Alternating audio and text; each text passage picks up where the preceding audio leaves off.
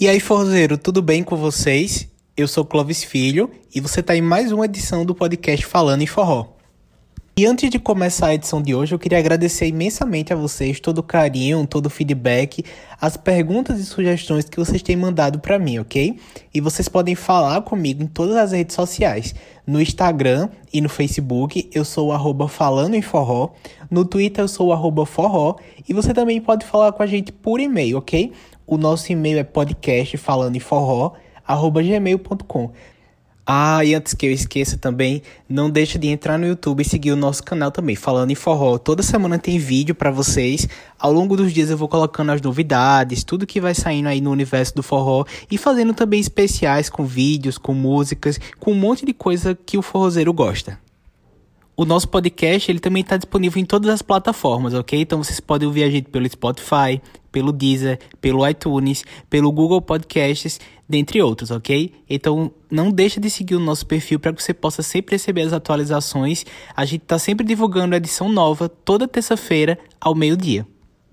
Então, editor desse podcast, que no caso sou eu mesmo, solta o forró e vamos para o próximo bloco.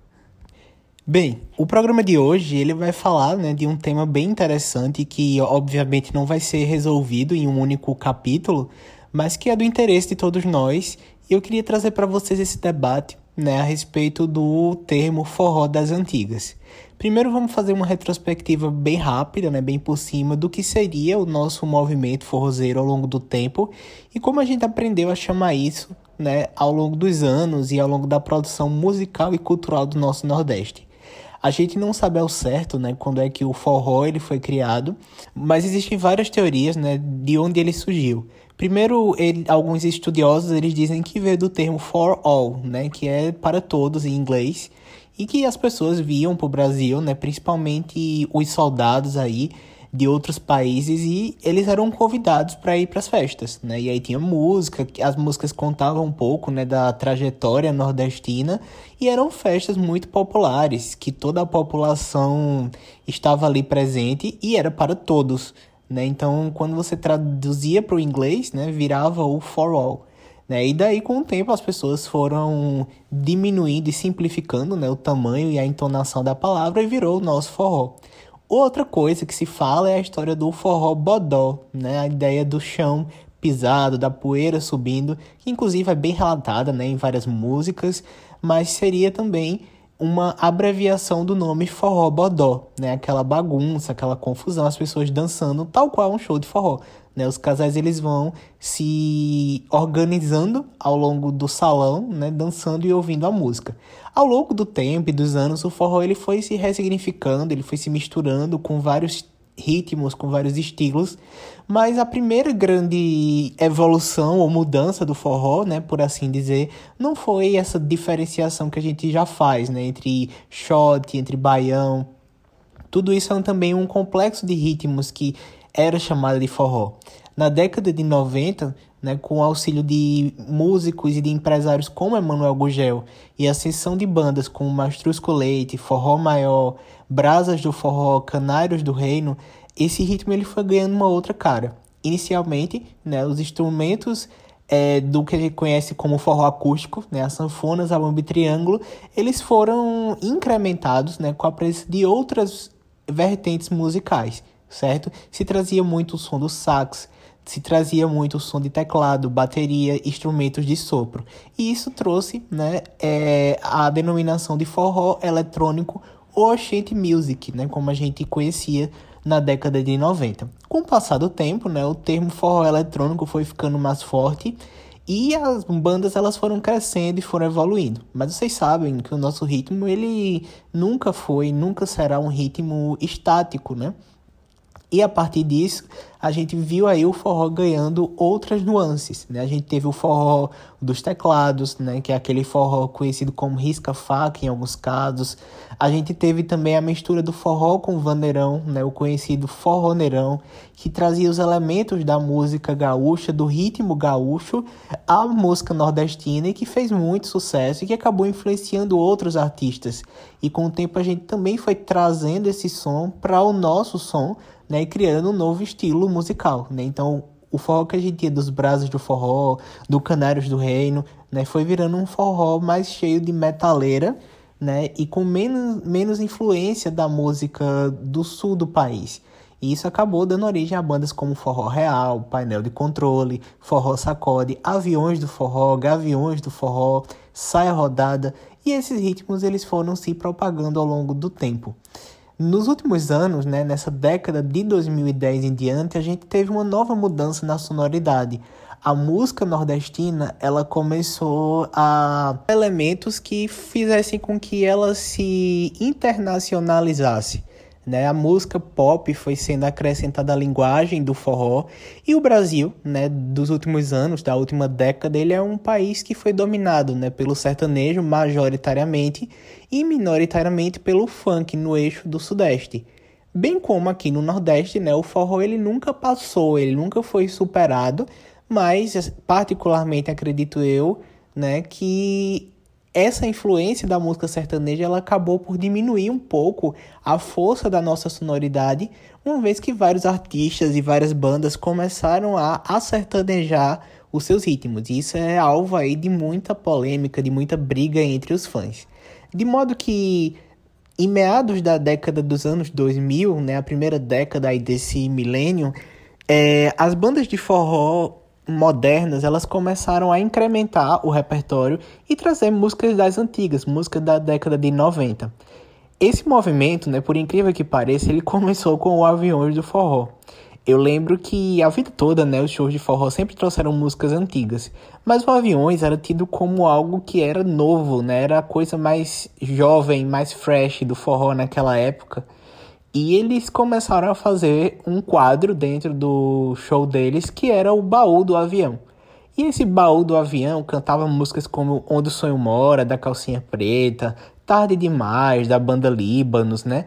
O Xande Avião, ele sempre trazia músicas, por exemplo, de Flávio José para os shows. Xande Avião gosta de cantar algumas músicas do Mastruz, ele que se declara um grande ídolo, né, do Aduílio Mendes, um dos cantores mais marcantes da trajetória da banda. E a partir daí o nosso forró, né, o forró antigo, o, o eletrônico original, por assim dizer, ele foi ganhando o nome de forró das antigas. Ele era antigo, mas não era tão antigo naquele tempo, né? Ele não tinha menos de 5 ou 7 anos que ele tinha saído um pouco de evidência, mas a sonoridade de forró eletrônico ela foi chamada de forró das antigas. E como não poderia deixar de ser, as grandes bandas desse movimento se apoderaram né, de sua musicalidade e também do seu espaço, né, uma vez que parte delas estava perdendo um pouco de mercado, né, o mercado de vendas de shows, e daí né, surgiram algumas ideias. Primeiro que o forró ele tem um efeito de manada, né? Quando alguém começa a fazer sucesso com uma coisa, todo mundo meio que vai seguindo aí a mesma linha, né? Até que em um momento mágico a chave vira e alguém inventa uma coisa nova. Mas todo mundo vai na mesma linha. E as bandas das antigas elas foram bem espertas. Foram os empresários, né, do Mastruz com Leite, da Limão com Mel e da Magníficos, né? Ou seja, o senhor Jotinha, o senhor Emanuel Gugel e o senhor Ailton Souza, que tiveram a brilhante ideia de criar o movimento, né, Forró das Antigas. Inicialmente, né, o termo forró das antigas ele estava fortalecido na boca do povo e essas bandas que são grandes expoentes da música nordestina, né, estão entre as bandas mais bem sucedidas desse movimento, né, junto com a Calcinha Preta, Noda de Caju, Cavaleiros do Forró. Eles juntaram as três bandas e começaram a fazer turnês, né, começaram a fazer excursões em todo o Nordeste, criando o evento Forró das Antigas. Esses eventos, essas festas, eles continham outras atrações de vez em quando. Muitas vezes atrações da própria Som Zoom, né, como Cavalo de Pau, como Calango Aceso, mas por vezes esses eventos também chamavam outras bandas já consagradas, mas que não estavam ali, né, diretamente ligadas naquele momento inicial ao movimento forró das antigas. Elas queriam, né, estar tá sempre soando novas e soando fresh. Mas nada impedia de, em algumas apresentações a gente ter um show da Calcinha Preta, a gente tem um show da Noda de Caju. Pois bem, né? Junto a isso, o mercado fonográfico ele começou a mudar um pouco. É, os CDs eles foram sendo distribuídos em vez de vendidos e preparados em estúdio. Né? A força dos shows ao vivo ela foi muito maior né? na década passada e nessa década também. A distribuição de CDs virou um modelo de negócio e aí o forrozeiro, né, o futuro cliente, a pessoa que ia aos shows, ele passou a ganhar os CDs ao vivo. Isso fez com que esses CDs se tornassem um pouco mais descartáveis, porque os repertórios dele eram menos cuidados. E essas bandas antigas, elas já tinham esse cuidado de trabalhar o CD, de fazer CDs que durariam um ano. Né? Eles durariam um ano porque o repertório era um repertório com composições compradas de músicas com muita qualidade, de músicas que iriam para frente naquele contexto inteiro. Então eles não entendiam esse novo negócio, eles não queriam ficar para trás, e eles também não queriam parar de vender show, né? Uma vez que boa parte dos lucros de uma banda ela vem aí das apresentações ao vivo.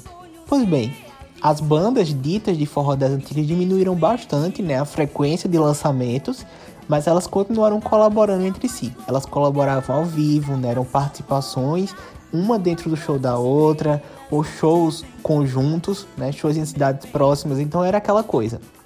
Vamos dizer que eu estivesse em Recife e que no estado de Pernambuco, né, a gente tivesse um outro show no mesmo dia na cidade de Caruaru. Então, enquanto em Recife a gente tinha show de Mastruz, Limão e Magníficos, em Caruaru tinha Magníficos, Limão e Mastruz nessa ordem. E aí nessas cidades eles poderiam colocar outras bandas né, enquanto eles viajavam, né, enquanto eles pegavam aí o transporte para ir de uma cidade a outra.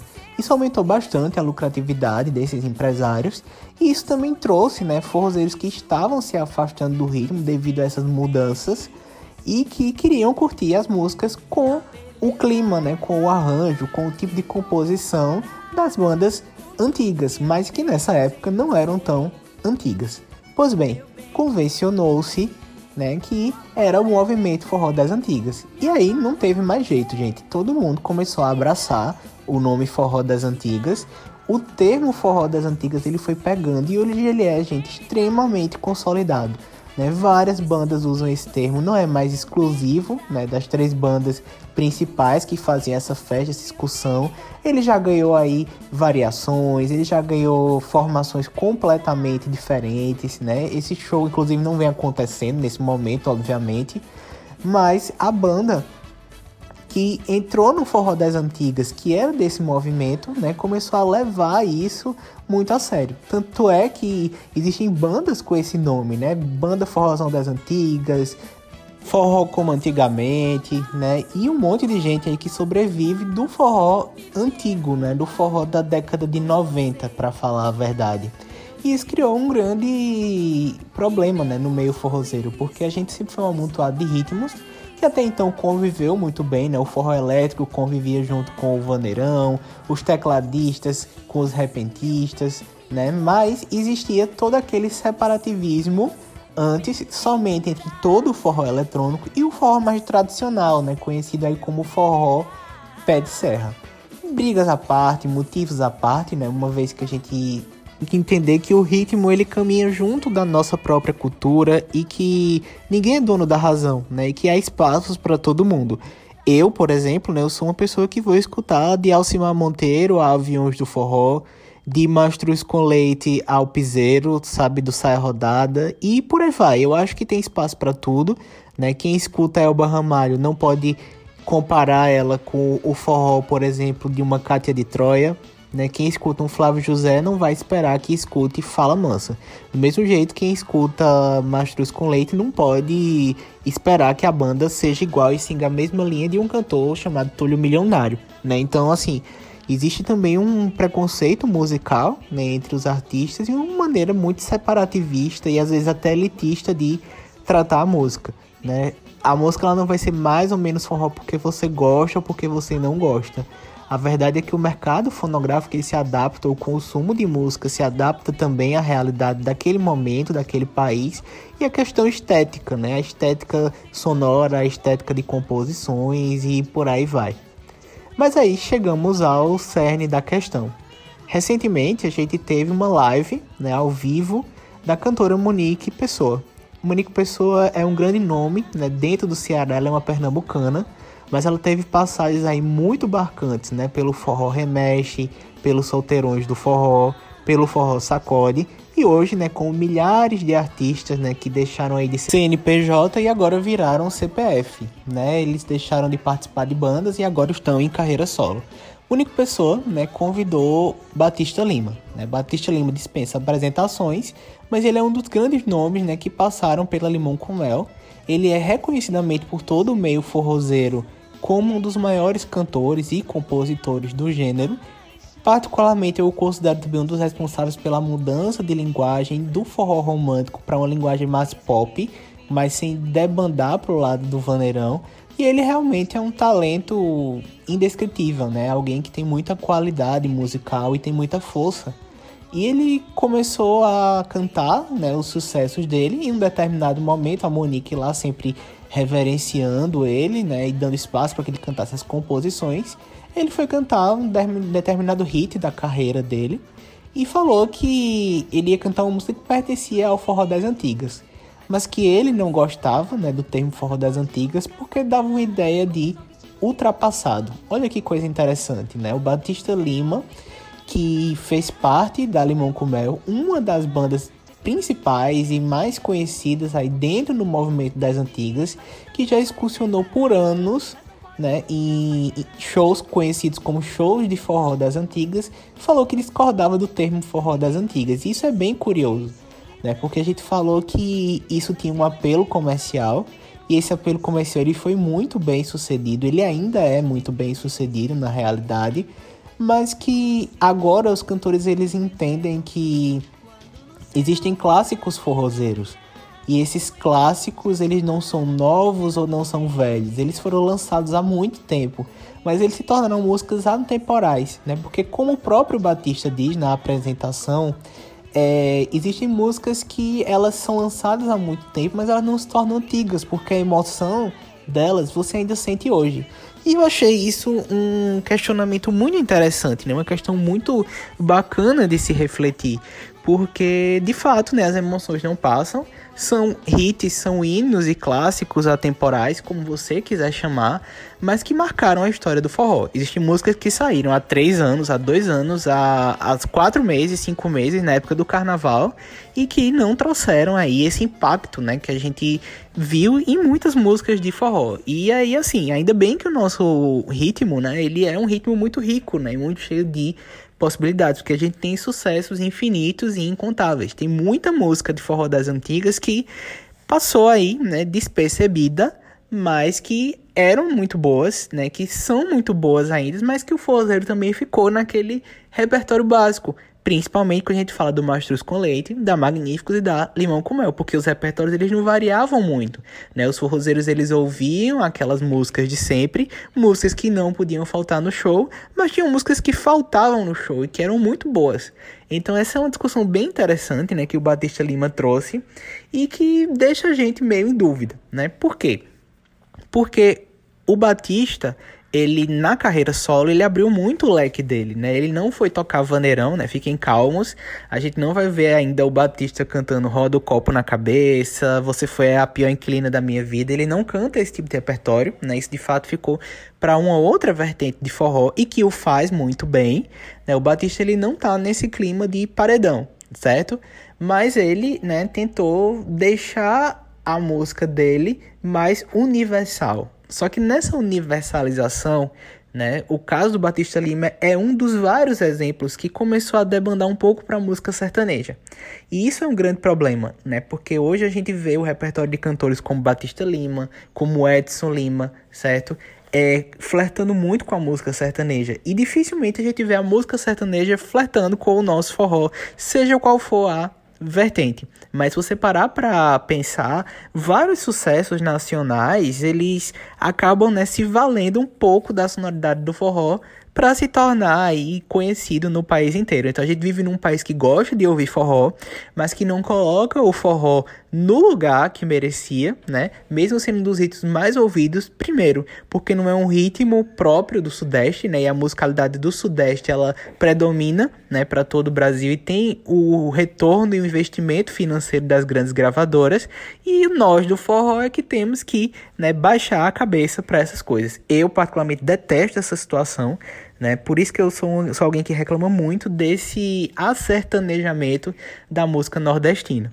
Né? E eu acho que se é pra gente combater o termo forró das antigas, que seja para chamá-lo de forró clássico, de forró de qualidade, né? De, de forró eletrônico, né? De forró original, chamar as músicas né, pelos nomes que elas têm, mas também pelos ritmos que elas têm. E não com a pegada sertaneja, de arrocha, de sofrência, só porque isso faz sucesso. A vida inteira, gente, o forró ele sempre sobreviveu utilizando músicas nacionais, muitas vezes, mas gravadas no nosso próprio ritmo, e que não é o que a gente vê hoje.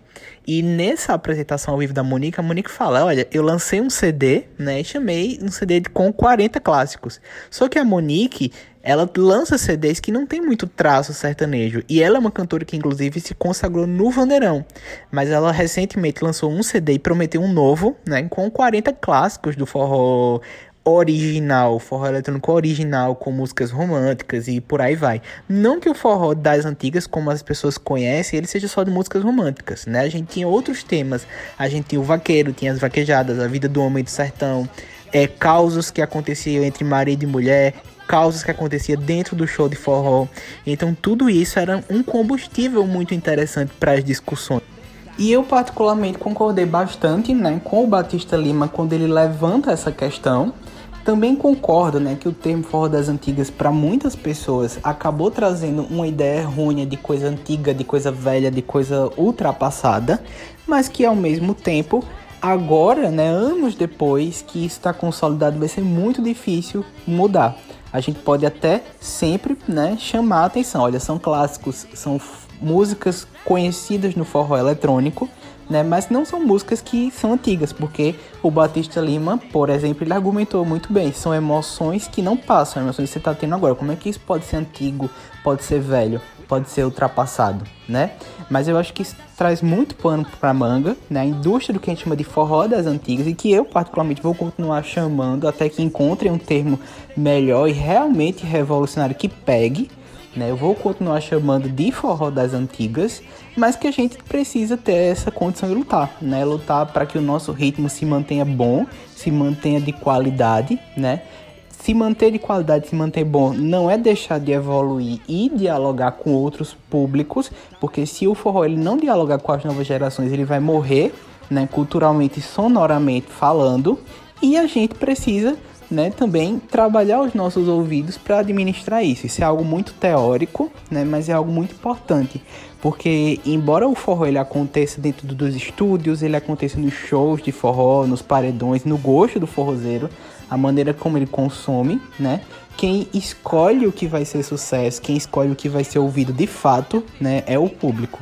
Só que aí é que tá, se você se diz tão defensor da cultura, tão defensor de um ritmo, né, e quer mudá-lo para algo que não está ligado às origens, à tradição dele, fica muito difícil, né? Eu não posso ouvir Gustavo Lima, né, dizendo assim, ele é um cantor de forró, ele é um cantor de sertanejo que canta músicas de forró, né? Ele gosta de forró, inclusive, mas eu não posso, né, parar e ouvir, né, um cantor como Batista Lima, como, como Edson Lima e dizer assim, olha, fui ao show e eu vi mais sertanejo do que forró. Esse tipo de coisa a gente tem que refletir bastante.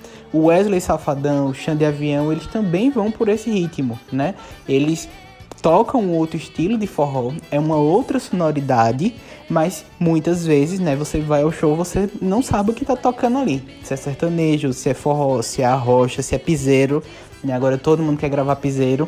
E a gente precisa ficar sempre alerta, né? E cobrar para que esses pequenos ajustes mantenham a qualidade, mantenha a raiz do ritmo e não deixe de inovar. Eu acho que tem mercado para todo mundo, né? E a gente precisa olhar isso com atenção. E eu queria saber a opinião de vocês, né? Então manda feedback, fala comigo pelas redes sociais, né? Arroba falando em forró. E lá no Twitter, arroba forró. Me manda e-mail se você achar mais interessante, né? Podcast falando em forró, arroba gmail.com. Que vai ser um prazer ouvir de você, ok? Então era isso que eu tinha para falar e a gente se encontra no próximo bloco. Nação Forrozeira! Alô, Nação Forrozeira! Alô!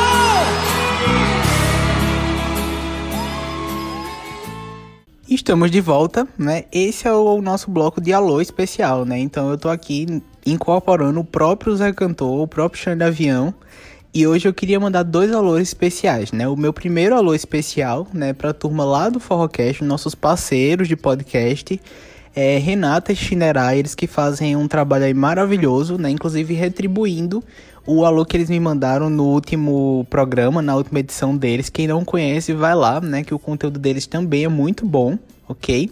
E também para os meninos do Forró Podó, né? Também é um podcast que eu descobri recentemente. Eles também estão começando agora, mas que tem muita qualidade. Acho que você que é forrozeiro, né, deveria consumir esse conteúdo também, tá bom?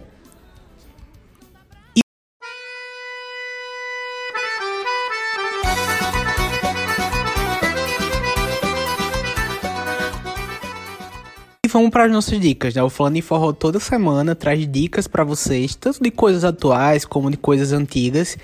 E hoje especialmente eu tenho duas indicações para vocês. A primeira indicação é um álbum antigo, mas que eu tenho ouvido muito, né, nos últimos dias e que acho que vale a pena todo mundo curtir porque ele está disponível nas plataformas de streaming, né? É o álbum Cavaleiros do Forró Volume 4 né? Ele é um álbum que tem a capa branca e ele tem um título de meio a meio. É bem interessante esse álbum porque ele divide divide o álbum em dois momentos, né? Ele tem um, uma metade de show romântico, né? O início do álbum ele é um álbum romântico e a outra metade do álbum ele é um álbum de vaneirão.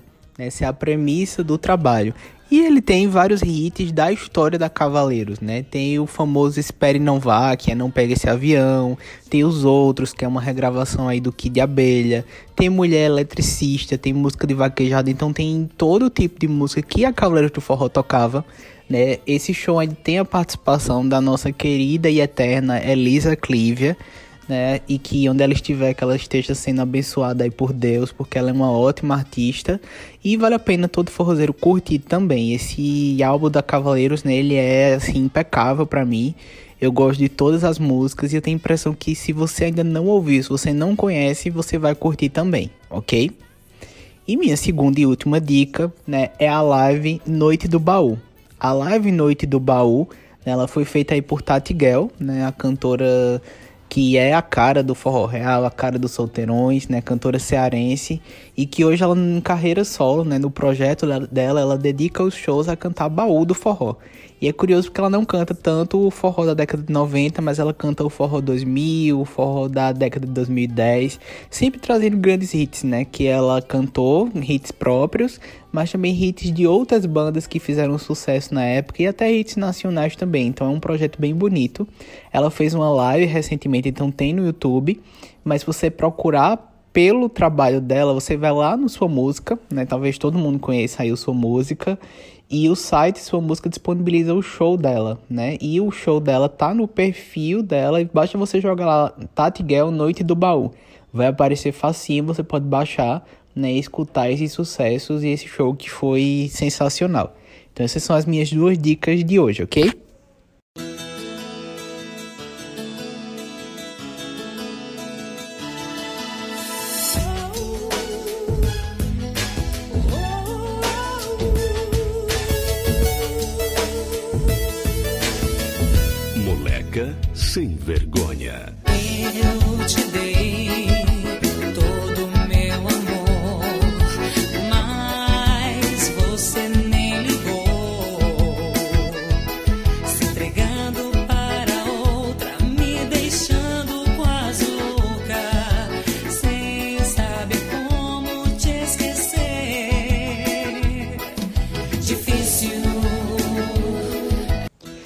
É isso, gente. Chegamos ao final de mais uma edição do podcast Falando em Forró.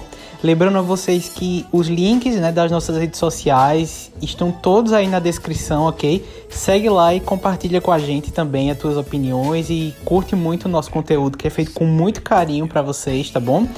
E vamos levar forró pro mundo.